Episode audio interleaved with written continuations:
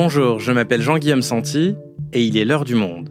Aujourd'hui, on parle de la petite musique qui revient à chaque rentrée depuis plus de trois ans, le nombre de cas de Covid-19 qui est reparti à la hausse depuis le début du mois de septembre. Une reprise de l'épidémie qui a été qualifiée dans un premier temps de lente et à faible intensité par le ministre de la Santé, Aurélien Rousseau, avant qu'il ne change un peu de discours. Le vendredi 15 septembre, il a finalement décidé d'avancer de deux semaines la campagne de vaccination contre le Covid-19 pour la faire commencer aujourd'hui, lundi 2 octobre.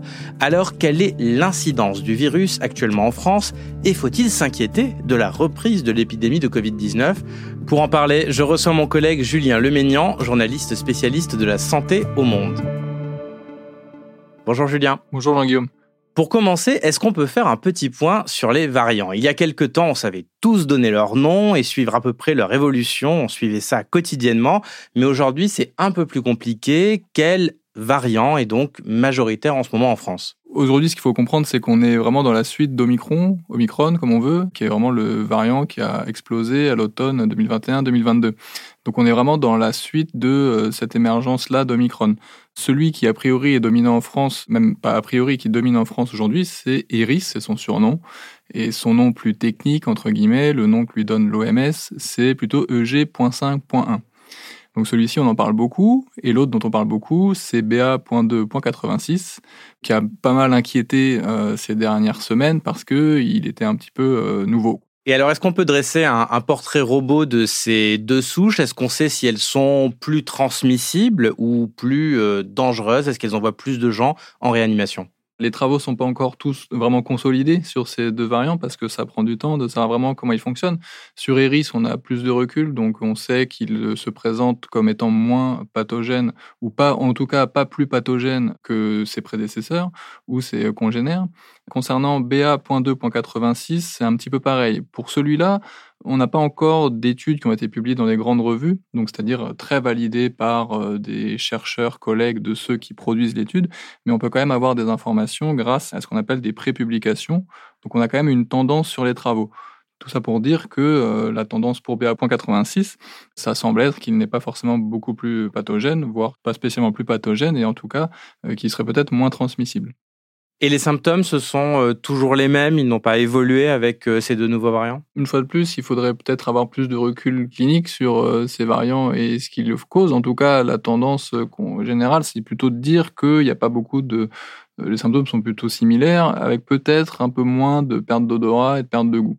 Donc ça, c'est sur la dangerosité du virus euh, en soi. Est-ce qu'on sait à quel point aujourd'hui ils sont euh, répandus, entre guillemets, dans la société française, qu'on appelle le taux d'incidence? C'est assez difficile de le dire vraiment avec précision. En tout cas, euh, ce qui est certain, c'est que les dernières informations que moi j'ai eues de, des gens, des experts à qui on parle au journal régulièrement, c'est qu'il n'y a pas d'alarme le taux de, de reproduction, c'est-à-dire combien de personnes sont contaminées par une personne, est à peu près autour de 1. C'est-à-dire, c'est la définition en fait d'un plateau euh, dans les contagions. Quoi. Tu nous expliquais également qu'il est beaucoup plus difficile aujourd'hui d'avoir des données fiables. Pourquoi? Bah, en fait, le plus gros système d'enregistrement de, cas qu'on avait, qui s'appelait le CIDEP, a été suspendu le 1er juillet. Ce qui fait qu'aujourd'hui, on n'a plus cet outil qui était vraiment la Rolls-Royce, on va dire, du, du suivi de l'épidémie. Il coûtait très cher, ça demandait des ressources, donc la décision euh, peut se comprendre. Maintenant, on a trois euh, sources pour les cas. Il y en a un qui est SOS médecin, et il y en a un autre qui est le réseau des urgences, et il y en a un autre qui est un réseau de médecins libéraux qui s'appelle Sentinelle. Santé publique France utilise beaucoup les deux premiers pour nous expliquer un petit peu comment euh, circule le virus. Mais bon, c'est pas très évident parce que parfois les chiffres vont pas forcément tout le temps dans le même sens. Par exemple, dans le dernier bulletin, les urgences expliquent que d'après elles, en tout cas dans leur réseau, les cas diminuent un peu chez les enfants et sont stables chez les adultes. Et typiquement, SOS médecins, eux, constatent euh, une stabilité chez les enfants et une hausse chez les adultes. Donc la question, c'est comment nous, on essaie de faire la part des choses, de comprendre vraiment ce que ça veut dire. Donc en croisant ces trois sources et puis en, discutant avec des experts, des épidémiologistes, on arrive à essayer de se faire une idée euh, de, de, la situation en fait. Mais ça reste moins fiable et précis que euh, précédemment.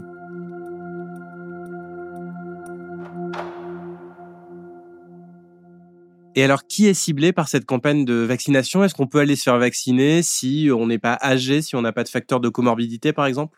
En fait, les personnes visées en priorité euh, sont euh, les personnes à risque, donc les plus de 65 ans, les personnes qui ont un facteur de comorbidité, par exemple une, hypertension artérielle, euh, une obésité, un cancer, les femmes enceintes, les personnes immunodéprimées, donc les personnes dont les défenses immunitaires sont plus faibles qu'en moyenne.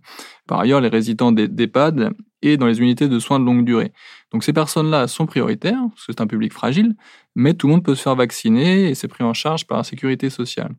Ce qu'on peut dire aussi, c'est que le gouvernement euh, recommande que les personnes qui travaillent au contact de ces personnes immunodéprimées ou fragiles, évidemment les travailleurs de santé ou médico-sociaux, euh, puissent se, faire, enfin, se fassent vacciner.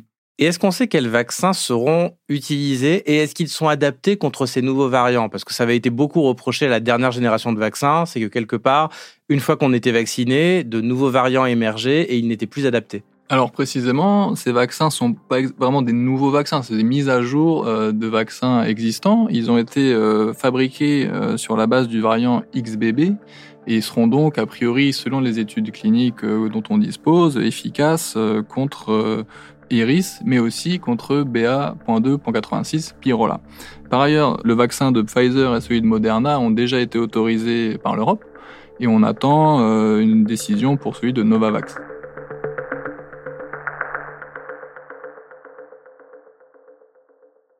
Finalement, Julien, tranquillement, ça se met un petit peu à ressembler à la campagne de vaccination annuelle contre la grippe avec euh, un léger variant et un vaccin qui est mis à jour. Est-ce qu'on est rentré dans cette époque-là euh, d'une, d'une maladie saisonnière qui revient tous les ans avec un nouveau vaccin adapté qui reste pas plus grave que ça désormais? Non, c'est un peu compliqué de dire ça parce que comme on le voit euh, avec les mutations de cette année, le virus n'est pas stabilisé, continue à évoluer beaucoup. Donc il est difficile de dire qu'il aura un pic épidémique prédictible chaque année, comme ça peut être le cas pour d'autres infections respiratoires. Et le fait que le variant n'est pas stabilisé, ça veut dire qu'on n'est pas à l'abri d'un nouveau variant qui, dans trois mois, retrouverait des niveaux de dangerosité similaires à celui du variant Delta, par exemple, qui avait envoyé euh, beaucoup de gens en réanimation? Honnêtement, aujourd'hui, ça me paraît très difficile de prédire vraiment beaucoup de choses. Une fois de plus, Pyrola, par exemple, on va être un peu technique, mais Pyrola, il a 30 mutations dans une protéine qui sert au virus à infecter les cellules humaines. Il semble, d'après ce qu'on en sait, qu'il est euh, pas si dangereux que ça, malgré ces 30 mutations. 30 mutations, c'était aussi ce qu'avait Omicron dans cette fameuse partie qui lui sert à infecter les cellules humaines. Et on a vu ce qui s'est passé avec Omicron.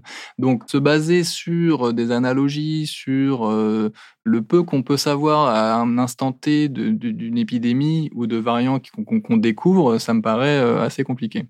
Et alors, dernier point pour conclure, Julien, je me souviens, au début de l'épidémie, on était euh, assez content que des gestes barrières euh, s'ancrent dans la société française. On disait assez bien, euh, peut-être que maintenant, quand les gens auront une gastro, ils auront le réflexe de mettre un masque dans le métro pour éviter de contaminer les autres on remarque que ça n'a pas beaucoup tenu. Et aujourd'hui, tous ces gestes barrières, ils ont complètement disparu. Il y a une grande baisse de vigilance. Est-ce qu'il faut s'en inquiéter euh, dans le cadre de cette euh, reprise éventuelle d'une épidémie? Bah en tout cas, le ministre euh, de la Santé a dit en septembre que quand on est avec des symptômes, on porte un masque. Quand on a le Covid, bien sûr, on reste chez soi si on peut, si on peut évidemment télétravailler. Donc c'était effectivement un peu un rappel que ces gestes-là sont importants parce que, bon, comme euh, on l'a tous un peu constaté, euh, on les avait un petit peu oubliés. Malgré tout, euh, par exemple, en ce moment, je travaille sur la bronchiolite, qui est une maladie qui touche les nourrissons, qui cause parfois pas mal d'hospitalisations. Et, les médecins, c'est intéressant, ils ont cette année un nouveau traitement.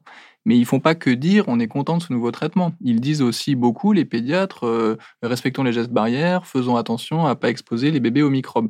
On parle plus du Covid là, mais les, les schémas sont un peu similaires. C'est-à-dire que les gestes barrières peuvent aider à prévenir des maladies euh, virales, que ce soit le Covid ou que ce soit d'autres. Donc, euh, il est intéressant, bien sûr, et le mot est peut-être faible de continuer, en tout cas quand des signaux font penser que le Covid est peut-être en train de, de, faire une résurgence, de se remettre en tête ces gestes barrières. Vous avez entendu Julien, chers auditeurs de l'heure du monde, si vous avez de la fièvre, on remet les masques. Message reçu. Merci Julien. Merci Jean-Guillaume.